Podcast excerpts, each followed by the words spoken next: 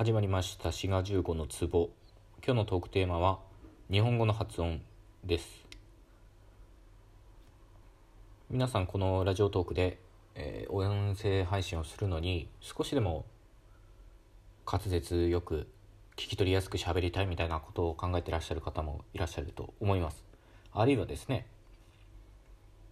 なんかそういう滑舌にね自信がなくてなかなかその音声配信に一歩を踏み出せずにいるっていう方ももしかしたらいらっしゃるかもしれません。で僕はですねあの言語学を勉強したことがあるのでそこでですね言語音言語の音についても勉強しました。で日本語の、発音の仕方についても勉強しています。で以前ですねこのラジオトークで、えー、シャープ35でえー、美しい日本語の発音のお話っていうことでお話ししてるのとあとシャープ50でもですね、えー、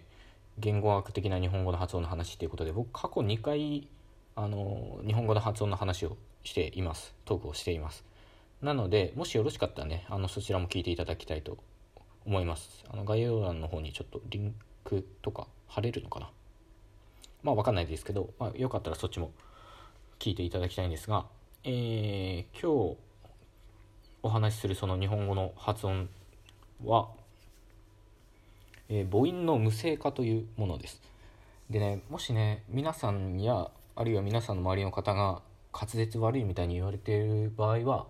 これが原因の可能性があります。なので、少しでもお役に立ってればいいなと思います。はい。で、母音の無声化ってっていうのは無声化ってどういう字を書くかというと、えー、ない声で化学の「か」で無声化です。でこの本題に入る前にですね、えー、まずその日本語の発音の発音というか音声の、まあ、特徴っていうのをちょっとお話しいたしますと、まあ、これ皆さんご存知だと思いますが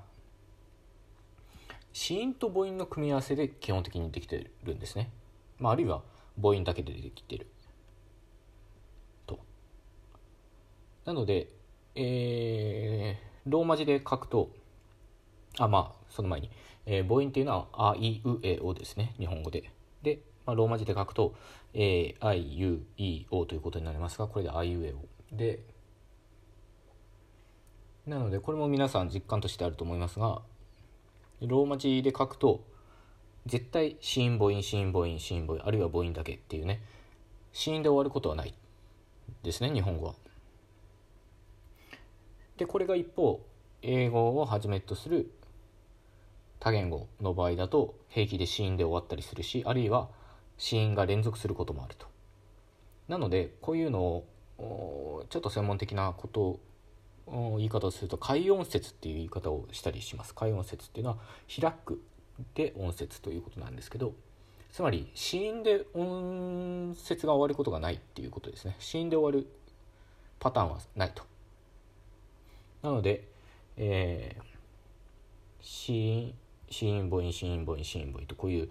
繰り返しになってるんですがまあ例外はあるといえばありますね。でそれは1個は「ん」ですね「ん」まあ、んっていうのは、まあ、基本的にね、基本的にというか、えー、母音が続かずに N だけで書いたり、基本的に N だけで書いたり、まあ、場合によっては M で書いたりしますけど、これは例外と考えられたりとか、あるいは即音と言われる、えー、小さい「つ」で書くようなものですね。あれも、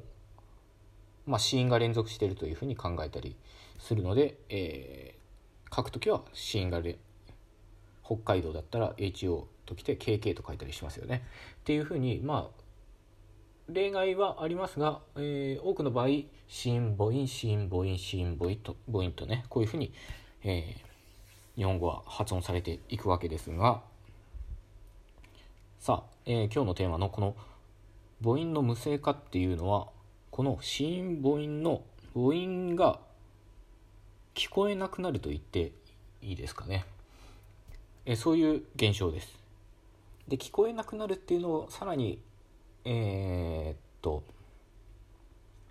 専門的に言語学的に言うと声帯の振動がなくなるということになります。はい。でこれも先にお話ししておきますと、えー、この母音の無声化はどういう母音でも起こるわけではありません、えー、起こりやすいあるいは基本的に起こる母音は「い」と「う」の場合です。まあ、これも専門的な言い方をすると、まあ、狭母音とかいう言い方をしますがそれはあの忘れていただいて結構なんですけど「い」と「う」で起こります。でこれ代表的なのはですね、えー、丁寧語の「です」と「ます」ですね。で今も「ですね」って言いましたけど「ですね」と「ですね」違いが分かりますかね。まあ「ね」を取って「です」と「です」で母音の無声化が起こると「です」こうなります。起こらないと「です」とこうなります。でねこの「です」と「ます」は母音が無声化するのが多分普通のはずですね。で今も「はずですね」っていうふうに 無声化して喋ってますけどおそらくこれは意識しなくても皆さんやってることです。ほら今もねやってることですね。やってることです。なんかちょっと、ね、こう言っちゃなんですけど母音を無声化しないでそのまま発音するとバカっぽいですよね。ね。なんとかですっていうことになるので。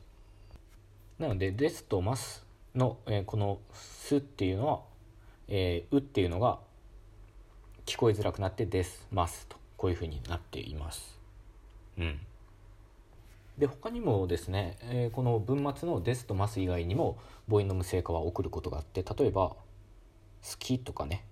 「あなたが好きです」とかいう時の「好き」「好き」「好き」でもいいけど、まあ、無声化が起こって「好き」となったりあるいは「えー、下」とかね「上」と「下」「下」でもいいけど「下」とこうなると。でこういう条件はですねこれまたちょっとね専門的な言い方になりますけど「い」とか「う」っていうのが無声シーンで挟まれた時は母音の無声化が起こりやすいんですよ。さあこれもね非常にね説明しづらいんですけど無声っていうのはあのこれも声がないと書いて無声で無声シーンっていうことなんですけどえっとねまあ、これ声帯の振動が伴わない死因っていうことなんですよ。ちょっとねここあの専門的なお話になるのであの聞きたくない方はスキップしていただいていいんですけど早送りしたり。えっとですね死因って基本的に2つにのグループに分か分けられるんですよね。でそれがまあ無声と有声声があると書いて有声ですがっていうふうに分けられて。うんまあねこれもいろいろまあ、大まかに言って静音と濁音の対立みたいに考えていただいてもいいです。例えば「かきくけこ」っていうのはえー、まあこれ静音で。で「かきくけこ」の「K」の部分は無声子音にあたります「く」っていう音ですね「く」一方それに点々がついた濁音は有声子音にあたって「ガギグゲゴ」これは「グ」っていう音で声帯が振動しています。あとは「さしすせそ」の「す」っていう音はこれ無声子音です。でそれに対して「ザジズゼゾ」っていうのは、えーまあ、Z, Z にで書いた場合ですけど、まあ、これは有声子音ということになります。で無声か有声か分かりやすいのは喉に手を当てていただいてですね「ス」って発音しても指先何も感じないと思うんですけど声帯が振動しないのでただ「ズー」って発音すると「ズー」振動してるのが分かると、まあ、一応こういう見分けの見分け方はあるんですけど、えー、ひとまずですね話を戻しまして母音の無声化が起こるのは有声じゃないじゃないじゃないじゃない無声子音に挟まれた場合例えば「好き」とか「聞く」話を聞くとか「草」とか「月」とか「下」で今全部僕あの母音を無声化して発音してますけどこれ優勢化しても一応通じないことはないです。好きとか聞く草月下ですね。で、えー、これを無声化すると「好き」「聞く」「草」「月」「下」とこういうふうになります。まあどうなんでしょう。これどっちがたあの言語のねあの発音にねあの美しい汚いいい悪いはないんでどっちで喋っていただいてもいいと思うんですけど。あまあでも「です」と「ます」はねあの無声化した方がいいじゃないかと思います。あでもねこれね多分みんな無意識にできてるんで大丈夫だと思います。あのもちろんね今お話しした母音の無声化は方言差があるので西日本もあんまり起こんないみたいですね。